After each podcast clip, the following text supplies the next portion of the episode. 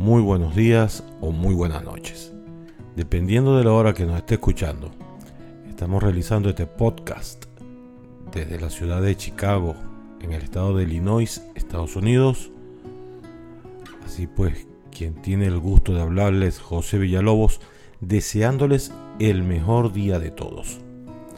Damos inicio a un episodio más de este podcast que espero sea del agrado de todos ustedes, con el objetivo además de culturizar y entretener, dar a conocer nuestro pasado, viviendo el presente para construir nuestro futuro. Este espacio se llama Las Efemérides. Pues bien dicho todo esto, iniciamos las mismas a continuación. Tal día como el 13 de enero, se inaugura la línea del teleférico entre Caracas y La Victoria, esto es en Venezuela, con una tarifa de 50 centavos por cada 20 palabras en 1864. Nace Gurmencindo Torres en 1875, médico y político venezolano, primer Contralor General de la República. Muere Alexander Popov en 1906, físico ruso, pionero en la técnica de la radio en Rusia, inventor de la antena para transmitir ondas electromagnéticas a distancia.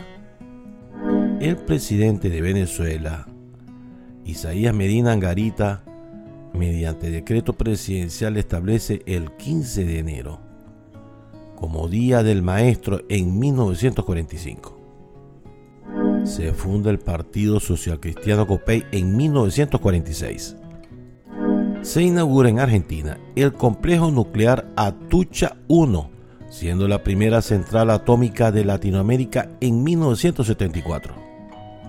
Médicos estadounidenses inyectan por primera vez piel artificial a un bebé en 1999.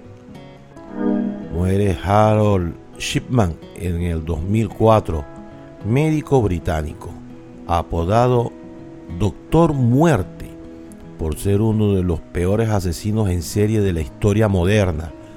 Se cree que asesinó a más de 500 personas, siendo sus pacientes. La justicia solo pudo corroborar 15 de ellos. El Papa Francisco fue inmunizado contra el COVID-19 con una vacuna de Pfizer en el 2021.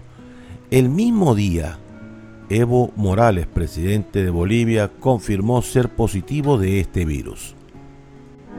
En Indiana, Estados Unidos, en el 2021, se le aplicó una inyección letal a una mujer después de siete décadas de haber sido condenada. Se trata de Lisa Montgomery, única mujer estadounidense que esperaba la pena capital. En la ciudad de Sicilia, en Italia, se produce la erupción del volcán Etna, se inaugura el monumento Manto de María Divina Pastora en el 2016.